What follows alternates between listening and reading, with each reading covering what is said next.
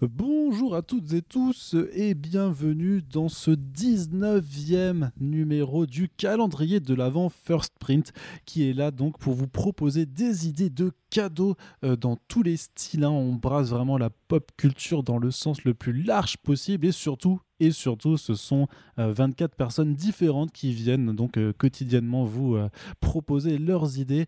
Euh, C'était le concept et on s'y tient encore et toujours. hein. On est un peu dans la dernière ligne droite donc voilà euh, ce sont peut-être des cadeaux pour mettre sous le sapin ou alors pour vous offrir euh, après Noël si vous avez eu euh, de la chance d'avoir quelques étrennes. Et euh, aujourd'hui, on est ultra content d'avoir avec nous Alt 236. Salut Salut, salut. Salut tout le monde. Alors Alt, tu es euh, vidéaste spécialisé dans les imaginaires et également auteur, co-auteur de Astra Mortem, un graphic novel euh, financé avec un énorme succès sur euh, Ulule et pour lequel on t'avait reçu un peu plus tôt sur First Print dans un Super Friends. Tout à fait. Alors, il est pas en, il est en cours de fabrication, donc Oui. euh, voilà. Mais euh, oui, tout à fait. euh, on est en plein dedans. Exactement. Alors j'ai envie de te poser une question toute simple, hein, Alt 236, il n'y a pas de, de mystère là-dessus. Euh, quel est ton choix pour le calendrier de l'Avent? Eh ben, j'ai beaucoup réfléchi. Je me suis creusé la tête et euh, mon choix s'est arrêté sur euh, une œuvre de Marc-Antoine Mathieu euh, qui s'appelle Les sous-sols du Révolu, extrait du journal d'un expert. Et euh, en fait, alors, je, ne suis pas euh, parfaitement calé, mais de ce que j'ai cru comprendre, en fait, c'est le Louvre, le musée du Louvre, qui chaque année invite, euh, euh, je, je crois que c'est plutôt des gens qui font de la BD ou du dessin, etc., à faire une BD autour du Louvre et où euh, je pense qu'il leur ouvre euh, toutes les salles, enfin ils, ils ont le droit de se documenter si tu veux euh, autant qu'ils veulent, etc. Et euh, ils ont demandé à, à, celui, à celui qui fait Jojo Bizarre Adventure, j'ai plus son nom là tout de suite, c'est le track. Mais donc voilà, il y a- il y a ch- chaque année ça change en fait, et il y a une année où ils Ouais. ont eu la bonne idée de proposer à Marc-Antoine Mathieu, alors qui est un un auteur de BD. qui est-ce? Je ne connais pas, je t'avoue, moi je ne connais pas. Eh ben écoute, euh, je, je, je ne suis pas euh, spécialiste euh, du personnage, mais je sais qu'il a fait plusieurs. euh, c'est un style, on va dire, un peu franco-belge, même si c'est euh, sou- souvent du noir et blanc. C'est un peu euh, avec un style un petit peu étrange, un peu, co- comment dire ça, un peu Brésil, si tu veux. Il y a souvent des histoires d'ad- Mhm. de- d'administration étrange, un peu, un peu bizarre. Et puis Mhm. il y a surtout une, une réflexion sur les grandes questions, l'architecture, le temps, etc. Et avec à chaque fois une façon d'interroger le, le médium, alors je sais pas si on dit médium, mais si, si- euh, Mhm. le, suppo- Ah ouais. le support BD d'une façon euh, vraiment méta et, et complètement euh, impressionnante. Alors pour les sous-sols du Révolu, le, le résumé en deux mots, c'est une espèce d'archiviste euh, qui est euh, appelé à inventorier le Louvre en fait et qui du coup euh, dès l'instant où il va rentrer euh, euh, à l'intérieur alors on a l'impression que ça se passe un peu au début du siècle c'est un peu étrange ils ont des par dessus des redingotes tout ça il y a quelque chose d'un peu un peu étrange. Et pas très loin un peu de tardi presque mais en, en moins déprimant si tu veux. Et en fait dès l'instant où il va rentrer dans le Louvre en fait on va rentrer dans quelque chose de complètement mystique. Ça commence un peu comme de l'aventure si tu veux.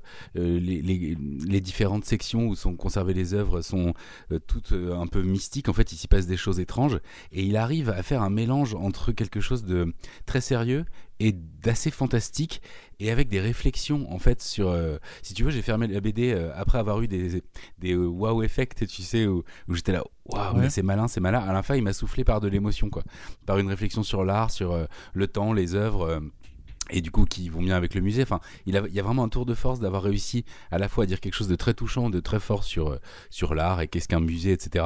Sans être un seul instant euh, BD institutionnel, tu vois ce que je veux dire, tu penses pas un seul instant. Et le Révolu, Ouais. en, en fait, le, le Révolu, c'est anagramme du Louvre. Et en fait, euh, il fait beaucoup de jeux de mots aussi très étranges avec euh, tous les anagrammes de Louvre qui existent, et il y en a plein. Enfin, c'est complètement... euh, hors euh, comparaison, je trouve. Euh, et si tu veux, pour te donner une idée, il y a une de ces BD qui est dans un autre. Il a une saga avec un personnage qui revenait plusieurs fois. Et il y a, je t'en dis pas plus, mais il y a une des cases de la BD qui est carrément évidée, si tu veux. Euh, si tu regardes au travers, elle est, elle est vide. Et il arrive à tourner. Alors, Mm. je vous spoil pas, mais il arrive à tourner ça d'une façon qui te fait vraiment, mais t'arrêter deux secondes, mettre la BD à distance et faire waouh. Tu vois, il y a vraiment euh, quelque chose comme ça chez, chez lui. euh, il y, a des mises en abîme. Tu, verras même, enfin, pour celles et ceux qui voudront acquérir, il y a même des pages qui font des trucs étranges dans celui-là. c'est vraiment voilà quelque chose qui m'a totalement surpris parce que j'irais même jusqu'à dire que esthétiquement, moi qui suis dans des trucs un peu plus outrés généralement ou plus glauques, là j'ai, mmh. alors qu'il y a un côté comme ça un peu administratif, un peu, tu vois, un musée et tout, il arrive à rendre ça totalement aventure, mystique, introspection, assez Lovecraftien presque d'une certaine façon. Euh, vraiment, ah. euh, c'est quelque chose que, que, je conseille et je conseille tout le reste de, son œuvre. Il fait des trucs à chaque fois un peu concept. Euh, vraiment, voilà, j'invite tout le monde à, se pencher sur, sur ce génie. Hein. Il y, a quelque chose un peu de l'ordre de Scuiten et, Peters aussi, pardon. Et du coup, dans les cités obscures, tu vois, c'est assez proche de ces univers-là. C'est-à-dire qu'il arrive quand même du coup à rendre le, musée du Louvre, hein, qu'on connaît tous, en tout cas au moins de nom, comme une sorte de bâtisse un petit peu plus fantastique, un peu plus mystérieuse que l'image euh, qu'on s'en fait forcément. Euh, Déjà, surtout qu'on va pas dans les salles, en fait, on va dans les coulisses. C'est ça le mmh. truc, c'est que c'est en fait, il fait une espèce de mise en abîme de ce qu'on lui demande de faire avec ce projet. C'est que du coup, il met en scène un archiviste à qui on ouvre les coulisses du Louvre et qui découvre quelque chose de complètement étrange, quoi. Euh, un truc qui est là depuis des mmh. siècles, avec des parties qui bougent, avec des espèces de fondations à moitié médiévales, avec ensuite des trucs qui partent vraiment. Enfin, à un moment, il rentre dans un tableau euh, qui est conservé.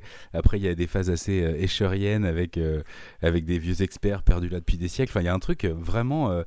Et pour autant, ah, t'as pas l'impression d'être dans un truc de SF ou de Heroic Fantasy, tu vois? Ça reste toujours des mecs à part dessus avec des trucs un peu administratifs bizarres. Tu vois, il arrive à crédibiliser quelque part un peu ses idées un peu folles avec du sérieux. et ça, c'est trop bien. Et donc, avec beaucoup d'expérimentation dans le, dans le dessin, ça se rapproche de quoi un petit peu? Qu'est-ce que, qu'est-ce que ça t'a inspiré un petit peu le style graphique? Ah, Je dirais pas que si tu veux, il y a des expérimentations dans le dessin à proprement parler. Alors, il va jouer avec les perspectives, il va jouer quand même. Mais c'est en fait dans la forme. Donc, comment il arrive à jouer avec les, les cases, avec les traits, avec les, mmh. les mots? En fait, il arrive à mettre en abîme tous les paramètres de la forme de la BD. Et du coup, ça devient quelque chose de formel. Mais si tu veux, c'est pas par son dessin où on va se dire waouh, j'ai jamais vu ce genre de trait. Ou euh, si tu veux, c'est, ça a une facture relativement classique, euh, faussement classique en apparence. Euh, mais il y a des visions d'univers euh, où là tu dis waouh, il a réussi à faire une espèce de un peu rétro-futurisme, du, du rétro-administratif punk. Je sais pas si ça peut, si ça peut évoquer des trucs aux gens, mais il y a quelque chose. c'est pour ça que ça me rappelle un peu les cités obscures, tu vois, qui a, ce côté un petit peu le, futur tel qu'on le voyait il y a 200 ans, sans tomber dans les clichés un peu du. du, du, steampunk, si tu veux, qui est, qui est, souvent un peu pompier, malheureusement. Quoi. Ouais.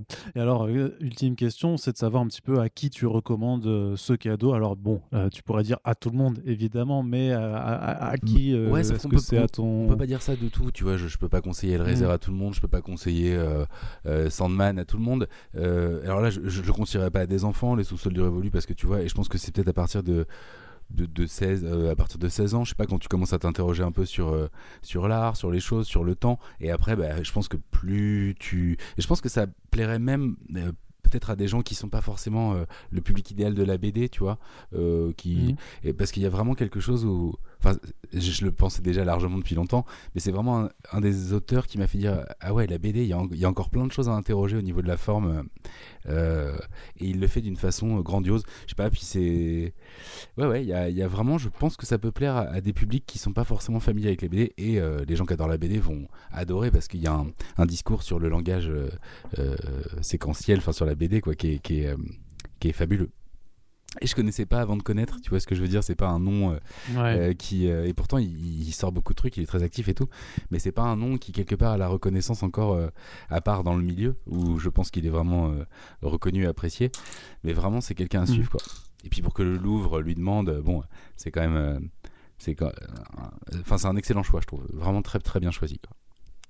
Ok, très bien. Bah écoute, euh, je te remercie. Hein. Donc, euh, ça s'appelle Les sous-sols du Révolu. Révolu. du Révolu. J'ai dit, pardon. Les sous-sols de Rivoli. ah non, c'est une autre belle C'est moins fantastique peut-être.